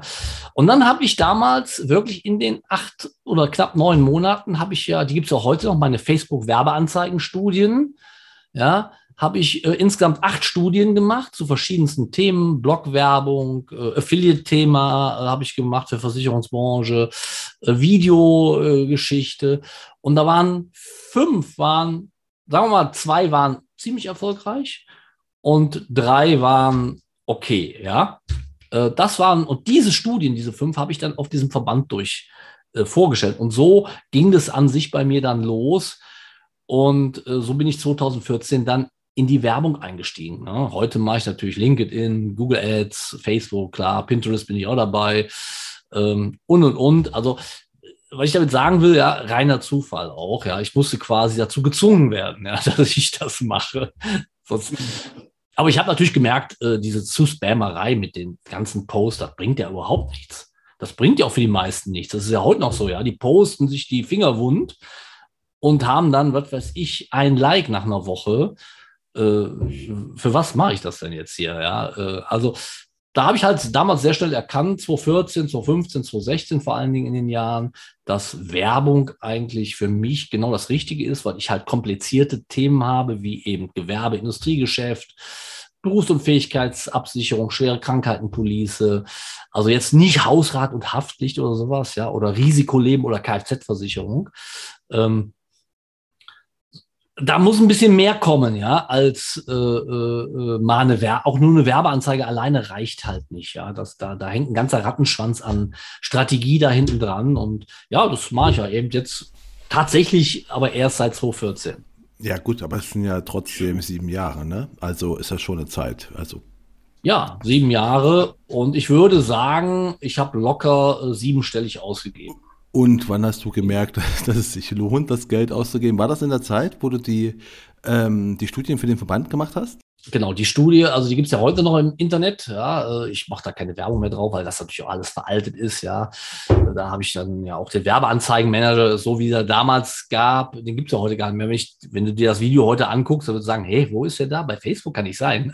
Das ist nicht Facebook, ja. Das sah noch ganz anders aus, ja. Äh, und ähm, ja, da habe ich halt eben toll war, ich habe eine Videowerbung gemacht mit einem Comic-Video. Ja, das ist sowas fällt mir ja immer mal ab und zu ein, dass ich sowas mache. Und da ging es einfach nur klassisch äh, um Geld sparen. Ja, Versicherungsmakler kommt, äh, und der Kunde ist verwirrt, der hat halt, äh, gibt viel Geld aus, ist unsicher, welche Leistung habe ich, kann ich da Geld sparen, zahle ich vielleicht zu viel Geld, ja. Dann kommt der Makler und ja, er ist das große Glück und der Kunde ist jetzt besser versichert und spart auch noch Geld, ja. Also so war das Video aufgebaut. Das ging nur Minute 14, ja, ganz kurz, aber in Comicform. Und das hatte dann bei Facebook innerhalb von, äh, weiß ich gar nicht, äh, die Werbung äh, lief, glaube ich, nur sechs Wochen, wenn überhaupt, äh, eher kürzer, muss ich gucken. Äh, ich habe 186 Euro ausgegeben und wir haben 36 Privatkunden neu gewonnen am Ende der Zeit, ja. Da kam dann äh, eine Gesamtprovision raus. da war auch eine kleine Lebensversicherung bei, aber das meiste war eben Sachgeschäft, ja. Aber es kam dann eben fast 8000 Euro an Cottage raus, ja. Aber das jährlich, ja. Ja, wenn der Kunde bleibt, kriegen wir das Geld ja im nächsten Jahr wieder, ja. Äh, ich weiß gar nicht, ob die Kunden alle da sind, äh, äh, weil ich mich um die Privatkunden hier nicht so kümmere, machen die Kollegen. Ähm, aber das war ein Riesenfund, ja. Also da haben wir 36 neue Kunden gewonnen und ich habe 186 Euro ausgegeben, ja. Und da habe ich gedacht, ey, wow, wie geht denn das, ey, ja? ja und ich, so, dann bin ich, habe ich natürlich gemerkt, das war so der erste Kick, wo ich gesagt habe, wow, das ist unglaublich, ja. Ähm, aber natürlich heute äh, sind ganz viele Vermittler unterwegs, ja, äh, auch werbetechnisch, äh, auch wenn sie nichts reißen, aber sind halt da. Und äh, die Kunden werden natürlich dauerbespielt, ja. Und deswegen bin ich immer, bin ich dann irgendwann mal raus aus diesem Privatkundensegment, weil da treiben sich halt alle Vermittler rum und wollen das Rad da drehen. Da bin ich halt dann raus und habe gesagt, du musst jetzt gucken, dass du im Gewerbe Fuß fasst oder mit komplizierten, beratungsintensiven Themen wie Berufsunfähigkeit oder schwere Krankheitenpolice, das sind so meine beiden Hauptthemen, wobei BU nach wie vor eigentlich äh, das Hauptthema auch im letzten Jahr war. Da hatten wir wirklich ein super Jahr. Letztes Jahr online, obwohl Corona war, ja. Das war schon erstaunlich. Dafür ist dieses Jahr ein bisschen ruhiger. Ähm, aber das ist okay. Ja, also das sind halt so Sachen, äh, das kann man aber nur, wenn man die Dinge auch äh, permanent macht, äh, erkennen. Und wenn man natürlich in dem Markt mitschwimmt, wo alle mitschwimmen, ja, dann wird es natürlich schwierig. Ja. ja, aber es ist das Schöne, was man daran ja auch wieder mal sieht, ist ja, ähm, auch hier zählt Fleiß. Ne? Am Endeffekt, wenn man einfach dranbleibt an dem Thema, dann funktioniert es auch. Ne? Man muss halt nur dranbleiben, man braucht Ausdauer und Fleiß. Ja, habe ich ja gesagt, mit den Hashtags zielstrebig bin ich immer schon gewesen. Ehrgeiz packt mich ja sowieso immer bei der Werbeanzeige, ja. Ich will es einfach nicht akzeptieren, dass das nicht funktioniert, ja. Ich fummel da so lange rum, schraube an der Zielgruppe neu oder mache ein Video neu und ich sehe ja anhand der, und das ist eben ganz wichtig, anhand der Ergebnisse, was mir die Anzeigenmanager ja heute alles an tausend an Infos liefern, ja, oder auch bei Google Analytics kann ich das ja zum Teil mir angucken, ja, was passiert da. Ähm, ja, da, da sehe ich ja einfach, okay, das klappt bei denen nicht, muss was ändern so. Und das sind eben klar. Das macht aber eben die Erfahrung. Ja, das war ja immer schon ein Faustpfand, den man hat. Ja, klar, also definitiv. Ähm, aber schön, dass du Hashtags erwähnst, weil irgendwie jetzt, jetzt schließt sich quasi der Kreis. Und am Anfang haben wir die Hashtags gehabt, jetzt sind wir so am Ende von dem Podcast und da gibt es immer drei Fragen. Und die erste Frage ist, was war für dich so der wichtigste Tipp, den du am Anfang deiner Karriere bekommen hast? Ja, das war ja eben, was ich, da habe ich ja gesagt, da kommen wir bestimmt noch mal zu. Ähm, also der beste Tipp war von einem da war ich noch in der Ausbildung oder bin gerade äh, von der Bundeswehr wiedergekommen, musste in den Außendienst, ja. Und dann war da irgendwann mal in der Filial, übrigens war die Filialdirektion der Aachener München war damals auf der Königsallee, ja. Also es war totschick, ja. Meine Ausbildungszeit war gnadenlos geil, ja, auf der Kö. Ja, also es war, ich hatte zwar kein Geld, aber äh, ich hab, war voll da zu Hause, ja. War großartig. Ähm, und da habe ich damals einen alten Generalagenten, der war damals schon, ach, weiß ich nicht, so alt wie ich heute wahrscheinlich, ja. Und der hat mir damals gesagt, Junge, wenn du mindestens acht Stunden am Tag Menschen ansprichst, wird irgendeiner mal sagen, ja, ich mache das mit dir. Das kann nicht sein, sagt er, dass alle, du machst es acht Stunden, alle sagen, nee, hau ab, das geht nicht, sagt er. Irgendeiner wird sagen, ja, ich werde dein Kunde, ja. Und das hat, das hat mich auch so extrem geprägt, ja, dass ich auch dann am Ball bleibe und äh, nicht sage, ja, äh, das, äh, die haben die Nase voll von mir. Nee, es gibt ganz viele Gründe, warum Leute etwas nicht machen, ja. Äh, gerade auch jetzt ja im Gewerbebereich, ja, gibt es verschiedene Faktoren, äh, warum sie jetzt mit mir nicht zusammenkommen, ja. Äh, es ist oftmals auch dann der falsche Zeitpunkt, ja, muss man ein bisschen Geduld haben, ja. Und ähm, das war für mich ein ganz wichtiger Tipp. Äh, ja, und äh, ich habe dann immer fleißig acht Stunden die Leute angehauen und ja, so habe ich meine Bestände aufgebaut, ja. Äh, und so war es ja dann auch, ja. Du hast dann auf der Messe zehn Kunden oder zehn Firmen da angesprochen oder von mir aus 20. Ja, und zwei, drei haben dann gesagt, ja, äh, Krüger, äh, Visitenkarten austauschen, rufen Sie mich nach der Messe an. Nicht direkt, weil wir müssen erst noch hier die Messekunden abfrühstücken, aber äh, in einer Woche danach habe ich ein bisschen Zeit, dann kommen Sie einfach mal rum. Ja, und dann bin ich rumgefahren, ja, und dann ist der dann mein Kunde geworden irgendwann mal, ja. Äh, das, das funktioniert. Das funktioniert auch heute noch. Nur heute sind die meisten sich ja irgendwie zu fein, ja, weil Kaltakquise ist natürlich äh, zum Naserümpfen, ja. Äh, wenn ich äh, noch mal heute anfangen würde, ja, das habe ich im letzten schon mal im Interview gesagt, äh, wenn ich heute nochmal neu anfangen würde, würde ich ohne Bestand anfangen und würde hier rausgehen ins Industriegebiet und würde das ganze Industriegebiet von hinten bis vorne durchackern. Und in jedes Haus reingehen und sagen, hallo, hier bin ich, mein Name ist, ich komme da und daher, was kann ich für Sie tun? So. Also, ja, das, da, das ist toll. Und wenn man Verkäufer ist, so wie ich, ja, ich, und ich habe immer, heute gibt es ja gar keine Verkäufer mehr. Ne? Ich habe früher immer äh, auch wenn ich heute Online-Marketing äh, auf den Bühnen stehe, ja, dann sage ich immer, dann zeige ich immer auf mich und sage, ich bin ein Verkäufer, ja. Ich bin kein Agent oder ich bin kein Berater. Ich bin Verkäufer, ja. Ich will dir was verkaufen, ja. Und dazu stehe ich halt einfach. Und so bin ich halt irgendwie äh, so geworden, wie ich heute bin, ja, weil ich einfach mir auch nicht einrede, ich bin heute, äh, was steht auf den Visitenkarten da alles drauf, wenn ich da immer sehe, auch bei den äh, Maklerbetreuern, was, was die für tolle Namen haben. Ja? Im Grunde verkaufen die, wollen die mir doch nur verkaufen, dass ich deren Gesellschaft das Geschäft bringe. Also sind sie Verkäufer und nichts anderes. Aber nein, da ist sie Sales Agent und wow, das und kriege ich mal Anfall. Ja? Äh, nein, ich bin ein Verkäufer. Ich bin Verkäufer, ich war immer einer und ich werde auch immer bleiben. Und das gilt auch fürs Online-Marketing. Ich bin ein Verkäufer. Ich will etwas verkaufen. Ich mache das nicht zum Spaß hier den ganzen Tag. Ja? Äh, ich mache das gegen Geld, ja. Äh, und das ist, irgendwie habe ich bei manchen immer so den Eindruck, ja, nee, also das darf ich ja nicht sagen, also, dass ich damit Kohle verdienen will. Natürlich darfst du das sagen. Das ist ja gerade die Antriebsfeder, ja. Ich will damit Geld verdienen. Ich meine, wenn du es zum Spaß machst, ja, dann mach Hobbyversicherungsmakler, geht auch. Aber ich verkaufe Versicherungen, weil ich Geld verdienen will, ja. Ich bräuchte es heute nicht mehr, weil wir einen großen Bestand haben. Da kann ich bis zu meinem Tode locker von leben. Aber ich bin trotzdem ehrgeizig, ja, Hashtag, ich will den Kunden haben, ja, das ist für mich wie so ein Volkssport, ja, ein Kunde ruft an und sagt, ja, komm vorbei, dann fahre ich dahin, den gewinne ich heute für unsere Firma. Das ist für mich wie ein Volkssport, ja, und deswegen bin ich ein Verkäufer. Gut, das war die erste Frage, aber du hast dann noch, glaube ich, zwei. Genau, das war die erste Frage. Und die zweite lautet, ähm, nachdem wir jetzt wissen, was für einen Tipp du bekommen hast, was für einen Rat du bekommen hast, ist die Frage, was für einen Rat hättest du gern bekommen? Was hättest du gern schon am Anfang deiner Ke Karriere gewusst? Ja gut, in jungen Jahren macht man sich ja keine Gedanken darüber, dass es auch mal bergab geht. Ja, ich habe ja nur zwei Trennungen mitgemacht.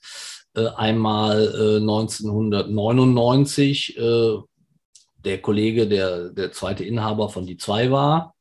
Ähm, und das war ein Hauen und Stechen mit, boah, da geht es immer um Kunden und Provisionen. Da, wenn man, dann diese Leute auseinandergehen, da bleibt kein Stein auf dem anderen mehr. Das äh, ist knüppelhart. Und dann habe ich das gleiche Jahr, zehn Jahre noch später nochmal mitgemacht, weil der, die Trennung von meinem, die zwei Geschäftspartner fing ja 99, äh, 2009 an und endet dann im März, oh nee, Ende 2008 fing das an und endete dann im März mit der notariellen Trennung. Aber das waren anderthalb Jahre Hauen und Stechen mit äh, übelsten, mit Kripo und äh, alle Leichen wurden aus dem Keller rausgeholt, äh, die es gab. Ja, äh, das war ganz, ganz übel, ja. So, wenn ich das gewusst hätte, ja, hätte ich das vielleicht alles gar nicht gemacht. Aber das sind halt eben, das weiß man vorher nicht. Und das ist auch gut so, ja, dass man das nicht weiß. Ja. Aber wenn ich es gewusst hätte, hätte ich gesagt, okay, lass mal die Finger davon. Geh nie mit einem Partner zusammen. Ja. Ähm, wir sind ja auch Partner, aber wir sind jetzt so nicht verbandelt, ja, wie wenn du hier in der GmbH bist und du hast einen zweiten Inhaber, dann ist die, sind die Verhältnisse ja 50-50. Das ist ganz übel, ja. Da gibt's immer Blut. Und so war es halt auch, ja. Da ist Blut geflossen. Ich habe am Ende glücklicherweise die Firma übernommen. Äh, das hatte aber andere Gründe auch, ja. Ähm, ich musste seine Schulden mit übernehmen, die damals mal eben schlappe 30.000 Euro waren.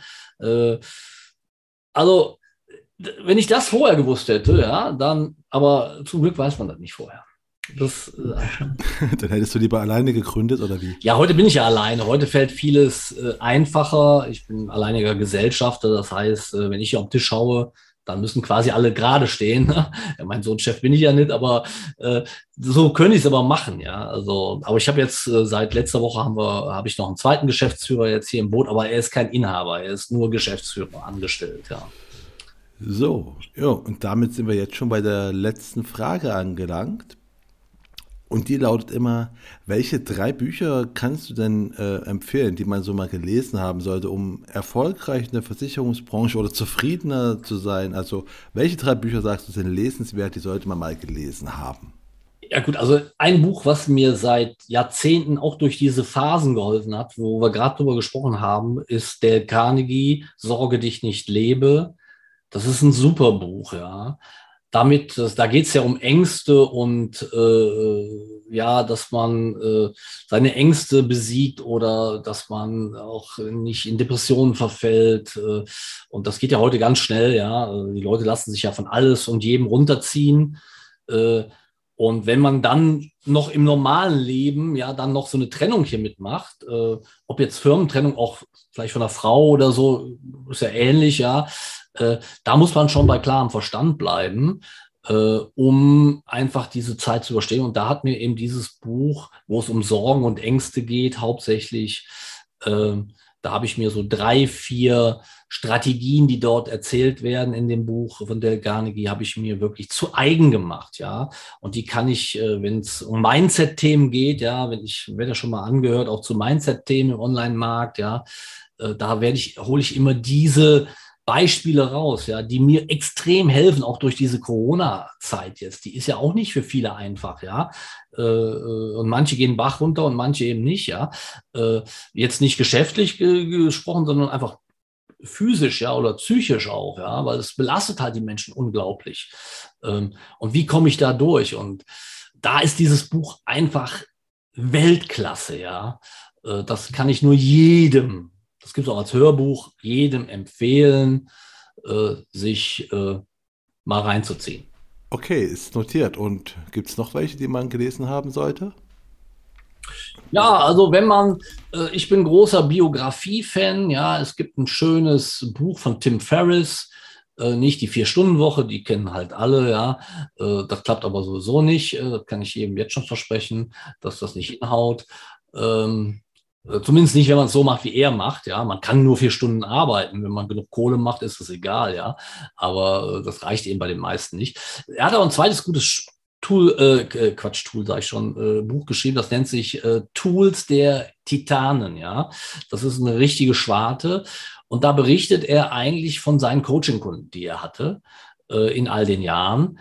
Und äh, da sind richtige Hochkaräter bei. Und was die für Tools, und da rede ich jetzt nicht von Tools im Internet, sondern Tools in ihren Köpfen äh, angewendet haben, um auch durch äh, schwierige Phasen zu kommen, äh, das äh, hat mich sehr inspiriert, das Buch. Ähm, und äh, finde ich genial, Natürlich nicht jede Geschichte, ist ja klar. Man sucht sich da immer seine Sachen natürlich raus, die man braucht. Aber da kann man eine Menge von lernen von den Leuten. Wie man generell von Biografien, ich bin großer Biografie-Fan. Wir reden jetzt von Büchern, ja. Aber ich kann nur jedem raten, dringendst, ja, äh, sich Biografien auf YouTube anzugucken, ja, ob das jetzt äh, von, äh, von mir aus JFK ist, was ich jetzt mir angeguckt habe, oder äh, Sylvester Stallone habe ich mir jetzt seine Geschichte angeguckt, mal richtig großartig, ja, was der am Kasten hat. Die meisten sagen, well, Rambo ist alles scheiße, ja, ja, aber der hat mal richtig was am Kasten, ja, so und wa was die alles schon für Höhen und Tiefen mitgemacht haben, man sieht ja am Ende immer nur den strahlenden Geist, ja, vor sich und sagen, boah, wie Sylvester Stallone will ich auch sein, ja, da musst du aber auch die ganzen negativen Sachen mitmachen, die der mitgemacht hat in seinem Leben, äh, weil dann wirst du erst so, ja, weil du wirst nicht äh, so, wenn du nur bergauf reist, ja, das geht nicht. Ja, und dann bin ich eben, äh, was auch noch ein schönes, ich bin großer Del Carnegie-Fan halt immer schon gewesen von jungen Jahren, ja, es gibt auch noch mal das Buch, wie man Freunde gewinnt. Ja, da kann man sehr viel rauslernen, wie man Menschen gewinnt. Ja, das, äh, wie man Freunde gewinnt, ist ja nur der Titel, aber das Buch müsste eigentlich heißen, wie ich Menschen gewinne. Und wenn ich Menschen gewinnen kann, kann ich verkaufen. Ja, ähm, das ist halt immer so. Ja, wenn ich ein Arschloch bin beim Kunden, dann kauft mir im Zweifel keiner was ab, vielleicht einer von 100. Aber wenn ich mit den Menschen umgehen kann, und das kann ich in dem Buch halt sehr gut lernen, ist es perfekt, ja. Und darum geht's ja, äh, gerade in der Versicherungsbranche. Natürlich wird nicht jeder ein Verkäufer sein wie ich, sondern viele gehen ja in den Innendienst, ja, äh, nach ihren Ausbildungen und machen dann noch ihren Fachwirt und noch den Oberfachwirt und dann noch den Ober, Ober, Oberfachwirt. Ähm, das habe ich bis heute nicht begriffen, ja äh, warum. Aber anscheinend ist es so in der Branche, dass die Leute es brauchen und vorzeigen müssen, dass sie überhaupt dann in diese höheren Sphären dann einer Gesellschaft kommen.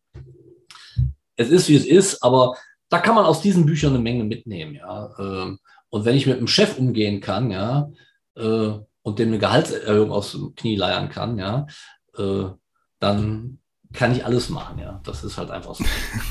ja, stimmt und ähm, schönes Schlusswort. Und damit sind wir jetzt auch am Ende und ich sag nur, oder ich kann nur sagen, danke Mike, dass du uns deine Zeit geschenkt hast. Ja, sehr gerne. Marco, ich danke. Wenn Ihnen die heutige Folge genauso gut gefallen hat wie mir, dann würde es mich natürlich unfassbar freuen, wenn Sie den Königsmacher Podcast auf der Plattform Ihrer Wahl abonnieren und gut bewerten würden.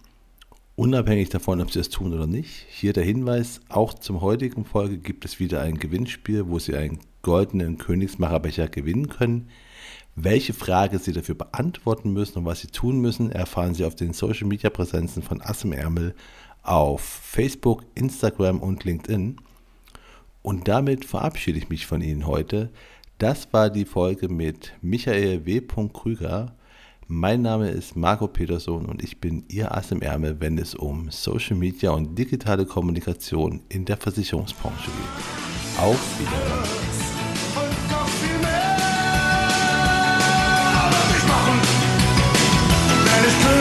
Deutschland